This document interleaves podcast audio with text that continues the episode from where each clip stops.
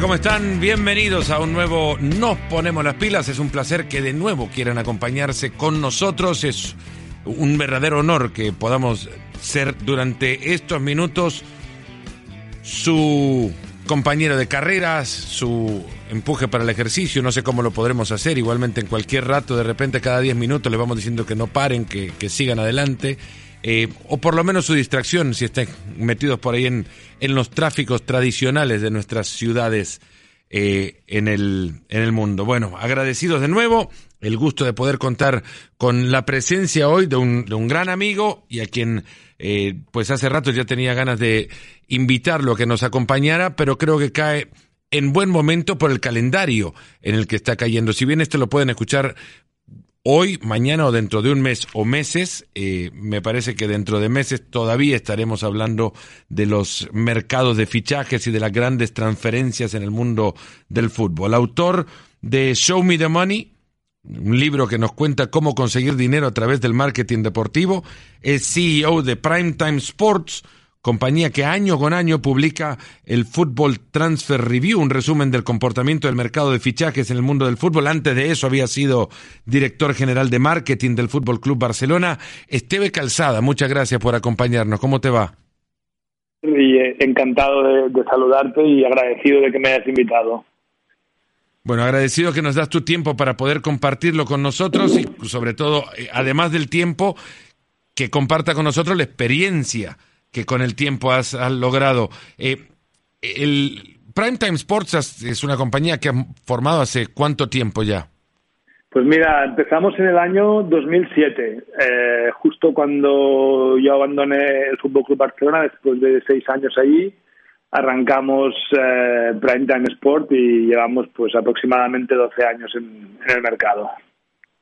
¿Y desde cuánto eh, hace que se publica este Football Transfer Review?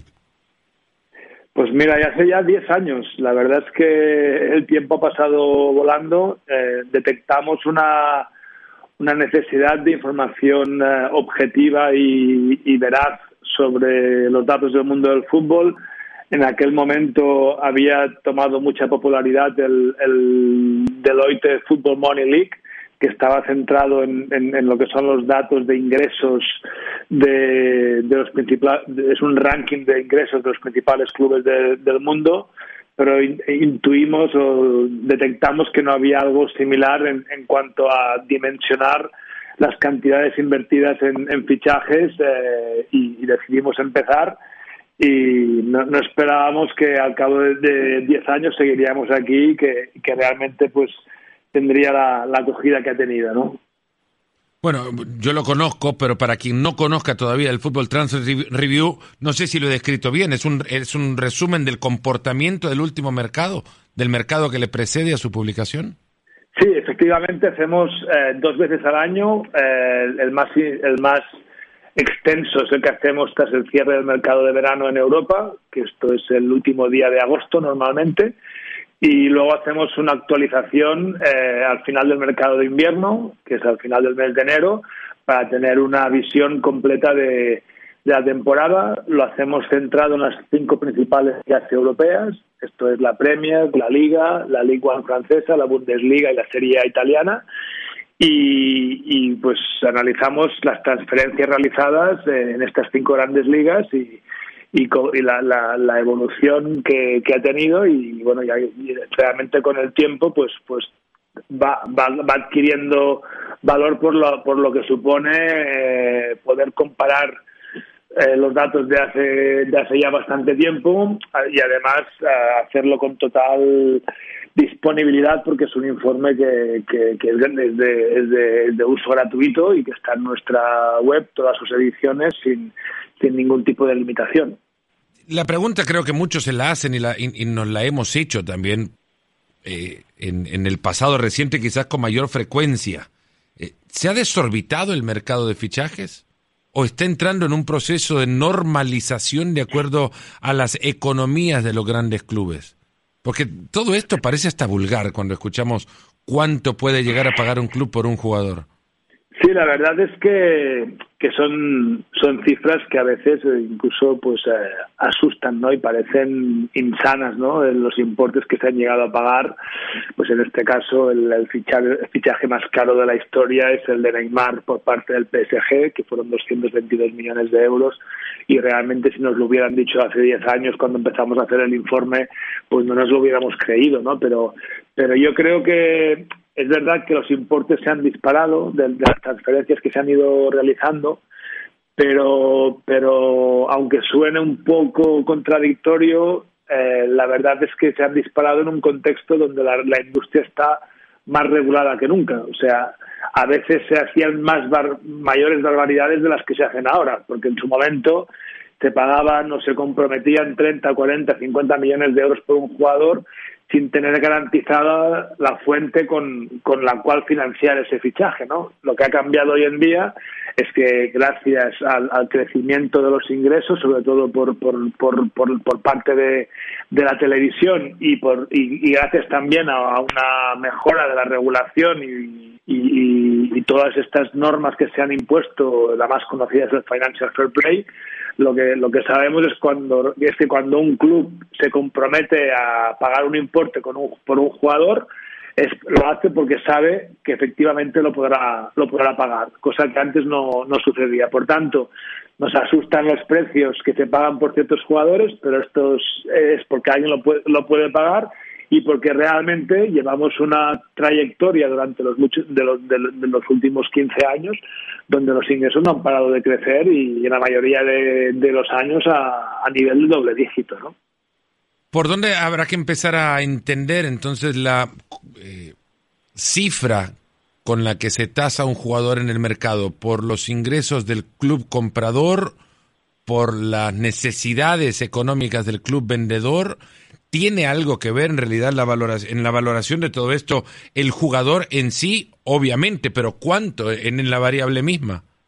Bueno, la verdad es que influyen una, una importante eh, variedad de, de factores, ¿no? Pero siempre empezamos, yo diría que primero por la calidad del jugador, eh, y también por su edad, ¿no? Yo diría que eso es, esa es la, la, la parte inicial. Eh, calidad y edad, ¿no? Es el del producto en sí mismo. Luego ya intervienen factores sobre, sobre todo, pues el origen mm, de, de, del jugador, eh, la liga en la que milita, el equipo en el que milita, la necesidad económica o no que tenga el equipo vendedor y, y ahí pues vamos entrando en más detalles, pues se paga más por atacantes que por defensores, aunque también los, precios de los defensores se han, se han disparado y sobre todo también hay una variable que es más dinámica, que es un poco más pues la, la cuestión de la oferta y la demanda y de lo que ocurre cada año en un mercado determinado, ¿no? Las primeras transacciones que se realizan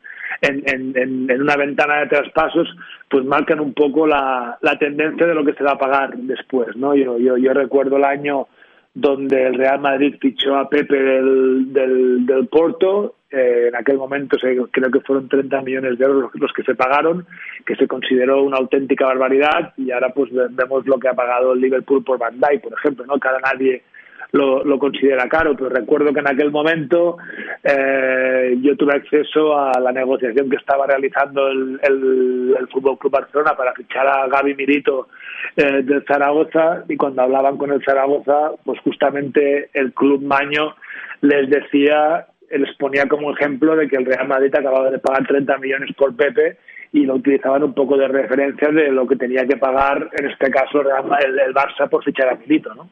Sí, pero nadie había pagado 85 millones de euros por un central en su momento. ¿Cuánto y cómo llega el Southampton, eh, o en realidad, cómo llega el Southampton a determinar que esta es la cifra con la que debe tasar a un jugador como Virgil van Dijk? Bueno, claro, al final es, es lo que uno pide y lo que otro está dispuesto a pagar, ¿no? Y en este caso, aunque parezca curioso, nos tenemos que remitir de nuevo a la influencia del fichaje de Neymar por parte del PSG o la venta obligada, porque fue pagando la cláusula que tuvo que realizar el Barça de Neymar al PSG. Entonces, eh, ¿por qué decimos esto? Pues porque realmente se ha producido un, un efecto dominó importante porque a la hora de reinvertir el dinero que ingresó el Barça por Neymar, pues ha habido, digamos, yo diría que dos grandes beneficiados, ¿no? En este caso Borussia de Dortmund, que, que vendió a, a, precio de oro a Usman Dembélé, y al mismo tiempo, aunque fue unos meses después, pues el, Liverpool cuando vendió a, al Coutinho al Barça, ¿no? Entonces, sin ninguna duda, si, si el Liverpool no hubiera eh, vendido a, a, Coutinho los importes que lo vendió, en, nunca se hubiera planteado pues pagar este este dinero por el por el fichaje de Van Dijk en este caso, ¿no? Y por eso es un ejemplo claro de lo que comentaba antes como variable lo, lo que es la, la dinámica que marca cada, cada, cada mercado, o en este caso el efecto dominó, ¿no? Cuando el Manchester City ficha a Aymeric Laporte pagando la cláusula del de Bilbao, pues automáticamente el Athletic de Bilbao ha ingresado un importe alrededor de los 40 millones de euros por su central y sale al mercado y se va a comprar a Íñigo Martínez de la Real Sociedad que se beneficia de, que en este caso pues el City se fijara en, en, la port, ¿no? Si no, en condiciones normales no se hubiera pagado eh, esa cláusula que pagó el Athletic por el jugador de la Real Sociedad, ¿no? Y, y eso, eso es, es, algo que siempre veremos en el mercado y que nos va un poco a, condicionar y que va a influenciar sin ninguna duda los importes que se acaben pagando, ¿no? Hay condicionantes que parecen artificiales, Esteve, y, la verdad que nos hemos pasado regularmente desde que se dio esta transferencia en el fichaje de Neymar como para por ahora marcar el techo del mercado, aunque este mismo se puede llegar a modificar inmediatamente se abra la ventana, eh, como si entre un aire y, sube el nivel del, del techo de esta, de esta hipotética casa, ¿no? De, que es el mercado de fichaje. Pero plantados en, ese, en, en esos 220 millones, tendremos que reconocer que los 220 millones son producto de la inyección económica que en un club tiene un Estado, como Qatar. No es el producto directo de los ingresos del club para uso directo de las inversiones del club, si se entiende. Sí, ¿Es correcta esta apreciación? La verdad es que, que sabemos y que ha habido mucha mucha controversia en este caso, porque no solo el fichaje de Neymar, sino que también es el fichaje de Mbappé aunque en este caso pues se, diseñó una operación donde había una cesión con una opción de compra obligatoria en la temporada en la temporada siguiente no entonces al final eh, es verdad que, que el PSG tiene un estado detrás pero también es verdad que, han tenido un escrutinio de la UEFA donde ellos han tenido que justificar los ingresos que recibe el club y, por lo que tengo entendido, pues han, podido demostrar que han pagado estos fichajes con la con la con la generación de ingresos que, que tiene el propio club y no con una aportación directa por parte de su principal accionista, ¿no? Tampoco podemos entrar en los detalles, pero, pero, pero porque tampoco los conocemos, pero realmente por lo que tengo entendida, entendido, pues la UEFA se ha dado por satisfecha con estas explicaciones y ya sería más una cuestión de entrar en el detalle de si realmente esos importes eh, que ingresa el, el, el, PSG por parte de algunos patrocinadores del país eh, propietario del club, pues, pues si, si, si, están adecuados a, a, valores de mercado, ¿no? La realidad es, es que estos 220 también eh, exceden, y en una cuota importante, al siguiente fichaje más caro. ¿Se podrá mantener esta cifra? en relación al, al, fichaje de, de, Neymar como el, digamos, el punto de referencia por mucho tiempo o estamos a la vista de un mercado que pueda superarlo? Yo creo que tardaremos mucho tiempo en, en, superar esta cifra. O sea, sí que es verdad que ya hemos visto operaciones alrededor de los 100 millones de euros, empezando por la propia de Bale, Pogba, Higuaín, eh, Coutinho, Dembélé, eh, vamos a ver qué ocurre en verano con Hazard, que también podría eh, moverse en, importes similares. Es verdad que, han, han, crecido sustancialmente los importes que se pagan, pero yo sigo pensando que esta operación va a seguir siendo especial durante mucho mucho mucho tiempo no y, yo y yo creo que, que, no va a ser fácil superarla. Yo recuerdo en su momento que también eh, cuando el Real Madrid fichó a Zidane eh, se pagó un importe si no recuerdo mal alrededor de los 60 millones de euros, que, teniendo en cuenta el tiempo que hace, pues en términos relativos era también una, una, inversión fuera de lo normal, también porque coincidió que en aquel momento pues el Real Madrid eh, realizó una, una operación inmobiliaria por la cual consiguió unos importes muy un importe muy relevante por, por la venta de, la venta de los terrenos de su ciudad deportiva no y si no hubiera hecho esta operación pues igual no hubiera no se hubiera podido plantear este este fichaje. Entonces yo creo que si no es un jugador marcadamente excepcional y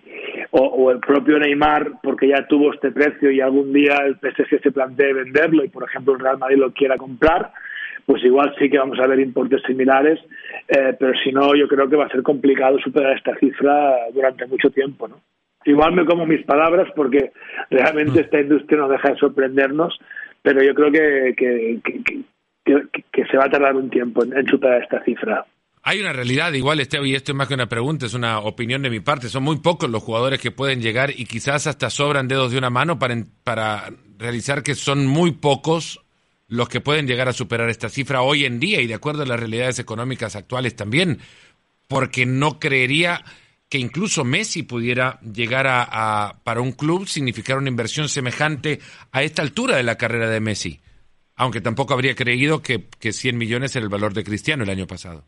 Claro, bueno, pero al final yo creo que Messi y Cristiano, hasta que se retiren, van a tener un precio estratosférico por lo que significan, ¿no? Y, yo con Messi me esperaría cualquier cosa. Yo estoy seguro que si estuviera en venta alguien pagaría este importe, sin ninguna duda. O sea que al final, pero son jugadores realmente irrepetibles, ¿no? Y, aquí yo, creo que se va a tardar tiempo, si bien otra de las consecuencias que nos encontramos es que al final lo que está ocurriendo es que los equipos están haciendo fichajes de jugadores muy jóvenes que quizás en términos relativos eh, se están pagando igual de caros, ¿no? Porque al final se están pagando 40, 50 millones de euros por jugadores brasileños de 18 y 19 años, ¿no? Porque, porque se busca tener al próximo Neymar y quizás es visto desde este punto de vista un jugador que todavía no ha venido a Europa que con 17, 18, 19 años se paguen 40 millones de euros por él, quizás es el equivalente a que se paguen 220 con, eh, por Neymar con 25 años, ¿no? Sí, se están comprando muchos seguros de vida, ¿no? Más que jugadores. Bueno, más que seguros de vida es, eh, digamos que, que los grandes clubes tienen que adelantarse, invertir en jugadores más jóvenes, tomar más riesgo, porque al final son más jóvenes y no sabemos lo lejos que van a llegar.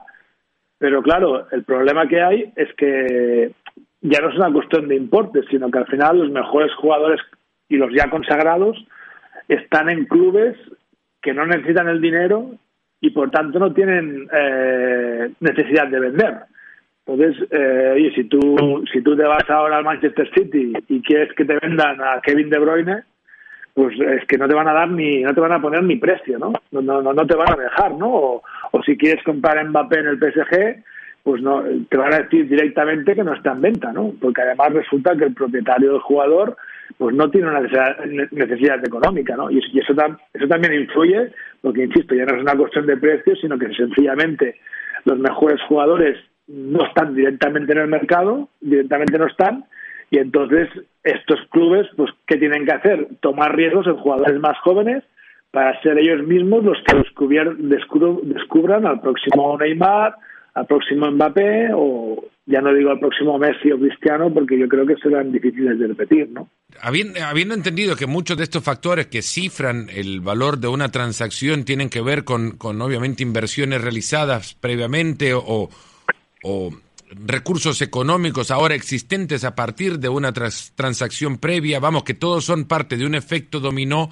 ¿Hay alguna transacción, yo tengo una en mente, pero no sé si coincidís, alguna transacción que sea por su naturaleza una transacción orgánica en la que un club que no requiere comprar compra a un jugador de un club que no requiere vender? En consecuencia, el valor es mucho más cercano a lo que en realidad vale un jugador siempre tasado porque el, valor es básicamente lo que quiere pagar un, club, ¿no? Pero ah, digo, no hay ingreso previo o posterior que, que obligue a que esta transacción sea parte de un efecto dominó.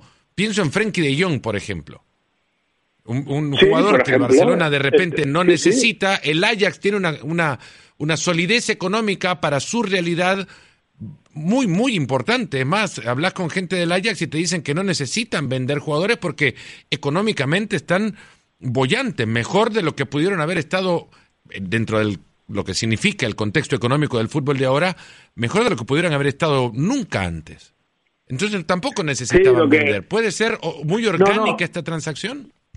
A ver, eh, sí, claro, hay, muchos ejemplos de, fichajes por los, cuales hay un, equipo que tiene la, capacidad económica para hacer una operación y, se hace, ¿no? Y este es un muy buen ejemplo, porque al final sí que es verdad que el Ajax no necesita el dinero, pero eh, cuando eh, la gran diferencia entre el Ajax y el Chelsea o el Manchester City, etcétera, es que al final te viene un jugador atraído por el interés de un club grande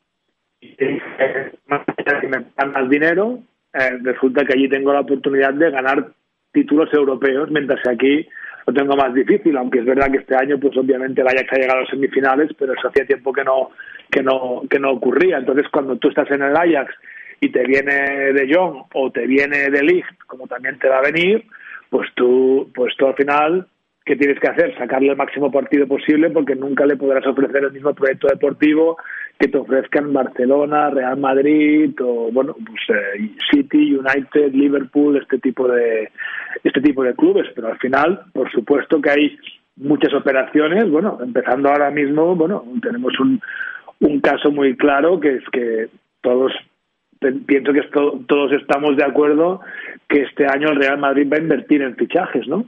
Pues esas inversiones no procederán necesariamente de que han vendido a un jugador y lo tienen que sustituir, sino que realmente hay una inquietud y una ambición eh, de, arrancar con, un proyecto deportivo nuevo pues, después de un año complicado, ¿no? Pues ahí el, Real Madrid pues, pues, pues saldrá al mercado y intentará pues eh, fichar los jugadores que pueda y, y financiarlo pues por, con, su propio poderío de generación de ingresos más allá de que después por supuesto pues sea capaz de, de poner en valor algunos de los jugadores con los que eventualmente no cuente para la próxima temporada no Hace unos minutos atrás hablabas, Esteve, de proyectos inmobiliarios en relación a otro tema, pero me saltaba un poco la idea que, bueno, ocupa muchos equipos en Europa, por muy grandes que, que sean y ocupará también al Real Madrid y aprovechando que entras en ello y conociendo mucho más de cerca la realidad del, del mercado europeo, eh, el Madrid se está embarcando en un proyecto inmobiliario casualmente, que es la remodelación de su estadio, algunos otros, y pienso en, en el Arsenal, en, en, el Arsenal de unos años atrás, en el Tottenham de, estas, de estos últimos años, embarcados en proyectos inmobiliarios que no contaron en su momento con inversiones eh, importantes en, plantilla. Incluso el Arsenal no ha, pasó un par de temporadas sin fichar grandes jugadores o sin invertir, sin invertir grandes cantidades en jugadores, algo como lo que está haciendo, lo que hizo el Tottenham en esta temporada, que con, todo lo que han hecho en la campaña es meritorio que lleguen a donde han llegado sin inversión alguna, pero porque también a su par construyen un estadio. ¿Afectará la inversión inmobiliaria del Real Madrid en sus siguientes mercados de fichaje? Bueno, yo creo que ha, que ha afectado más en los anteriores, ¿no? Porque realmente llevamos varias ventanas donde el Real Madrid no ha hecho ninguna operación de, gran calado y más bien al revés. O sea, ha liberado el, el, salario estratosférico de Cristiano Ronaldo y además ha ingresado 100 millones de euros, ¿no?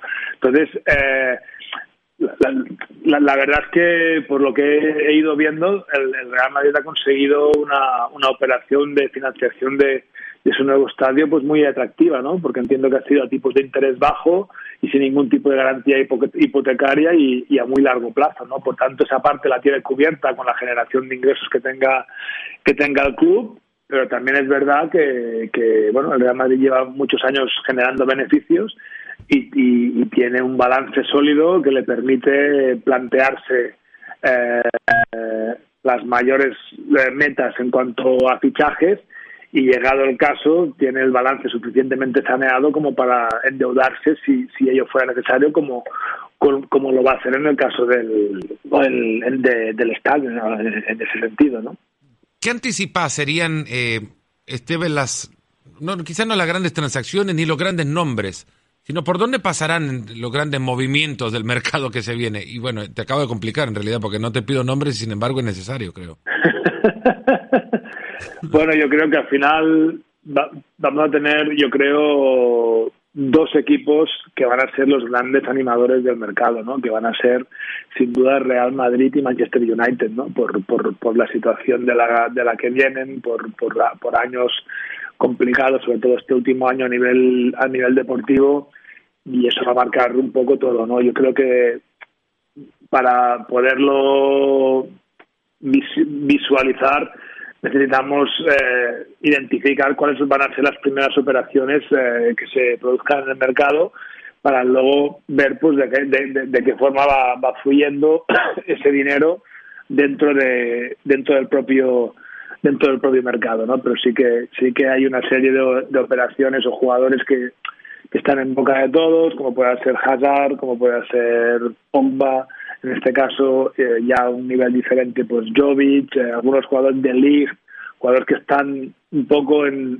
en, boca de todos y que, y que y que sin duda en el momento que se produzca alguna transacción, eh, que yo la que veo más clara es la de Hazard, por, no porque tenga acceso a información, sino por lógica de mercado. Real Madrid necesita reforzarse, Hazard es un gran nombre, también necesita generar una, una ilusión y Hazard llega a su último año de contrato y no, no, no ha querido renovar y por tanto pues todo parece indicar que ahí hay, hay, hay una posible transacción, pero hay más nombres. Está Eriksen también, que no ha querido renovar con el Tottenham y lo quieren también los grandes clubes. Van, van a haber sin duda grandes operaciones y, y las primeras que se produzcan marcarán un poco el ritmo de lo que tenga que ocurrir eh, durante el resto del mercado. ¿no? Hay una realidad en el Chelsea también y es que se le avecina una, un cierre obligatorio en las próximas dos ventanas de fichajes por la sanción impuesta por, por la UEFA. la, la realidad, esta no va a esconder la necesidad de Hazard también de buscar nuevos horizontes. No, no entrará en juego la debilidad en la que planta su actual equipo por la realidad de su actual equipo. Sí, claro, ahí Chelsea tiene un reto importante y, puede negarse a vender, pero, pero entonces tiene también el, el, riesgo de que el año próximo se vaya sin generar ningún ingreso para el club, ¿no? Y, realmente una sanción de este tipo siempre llega en un mal momento, pero en el caso del Chelsea todavía más, porque no llega en un momento donde de alguna forma tú ya has preparado el equipo teniendo en cuenta una posible sanción, ¿no?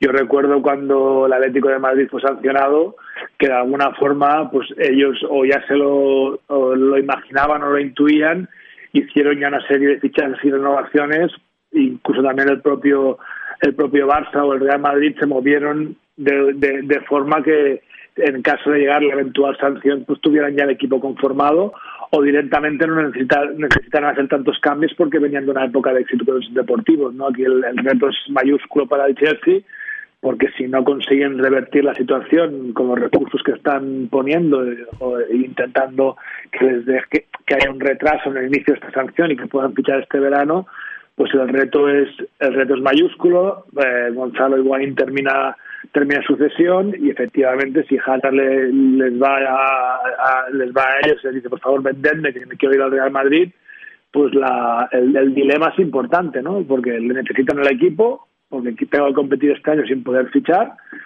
pero si ahora me pagan 100 millones de euros eh, y no quiere renovar, o sea, aquí la clave es obviamente que, que la, la, aspiración del Chelsea sería sin duda conseguir renovarle, ¿no? Pero si no consiguen renovarle, eh, la duda es esa, conseguir ingresar 100 millones de euros ahora o directamente decir, oye, pues mira, no le vendo, no consigo renovarle, pero le mantengo porque le necesito para competir porque no puedo fichar, pero el, verano en verano se va a ir y entonces no voy a ingresar mi euro por él, ¿no?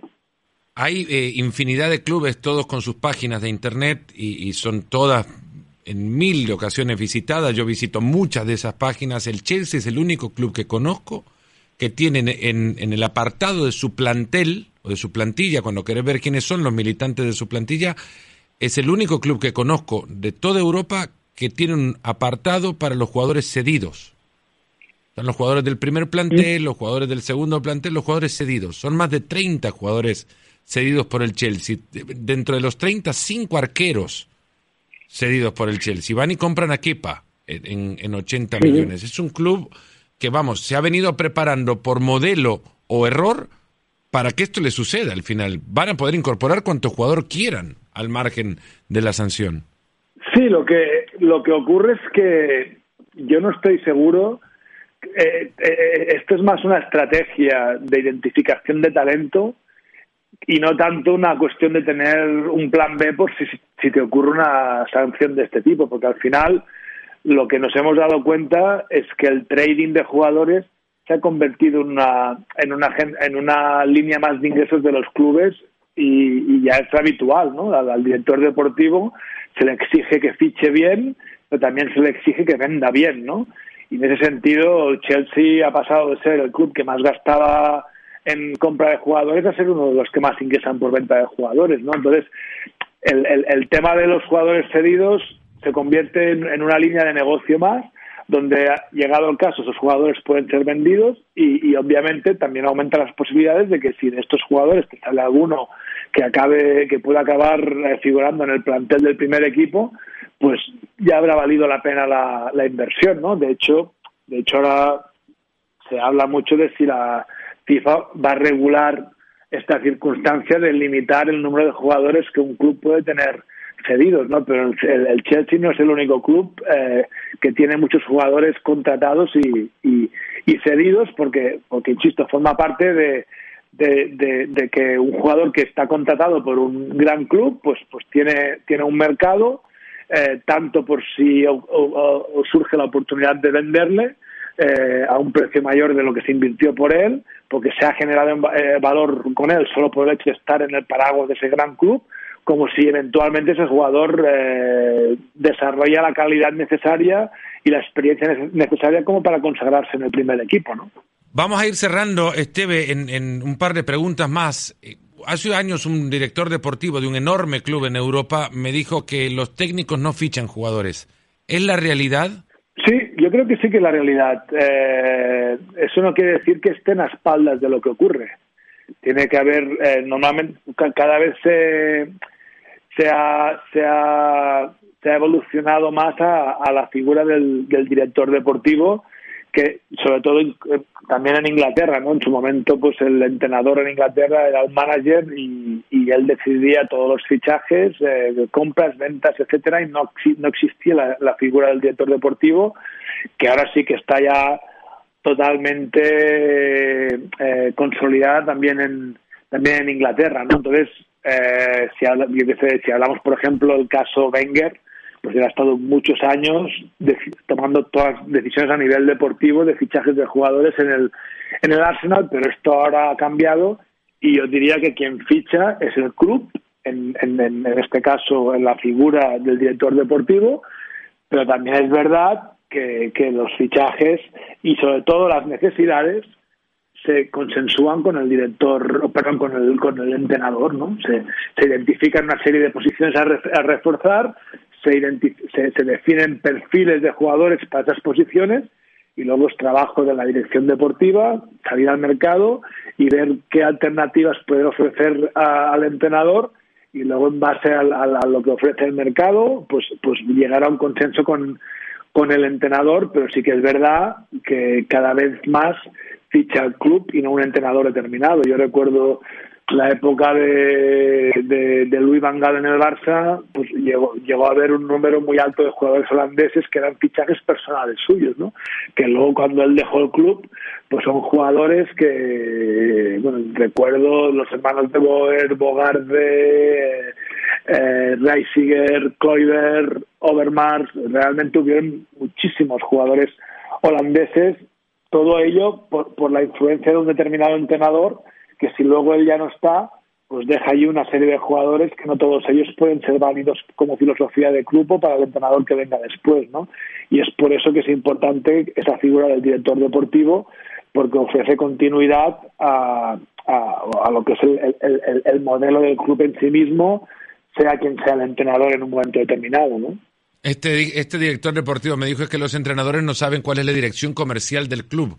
Y es tan importante ahora en el mundo del fútbol la dirección comercial que un club toma o quiere tomar para entender hacia dónde también es que se fichan los jugadores que fichan. Primero para saber si los pueden pagar. Como antes decía, es la responsabilidad comercial que requiere el saber cuánto se puede pagar por un determinado jugador y no ir a comprarlo nomás porque es un capricho de alguien y ese alguien viene desde el banco que es el que más conoce del juego. Pero es que, Esteba, hay otro juego y en ese vos jugás muy bien. El juego de afuera de la cancha también. Muchas gracias de verdad por habernos acompañado. Gracias a vosotros. Esteve Calzada nos ha acompañado, CEO de Primetime Sports en esta nueva edición de Nos Ponemos las Pilas. Cuídense muchísimo y nos escuchamos pronto. Gracias. Gracias por escucharnos. Busca ESPN Deportes en iTunes y TuneIn para más podcasts.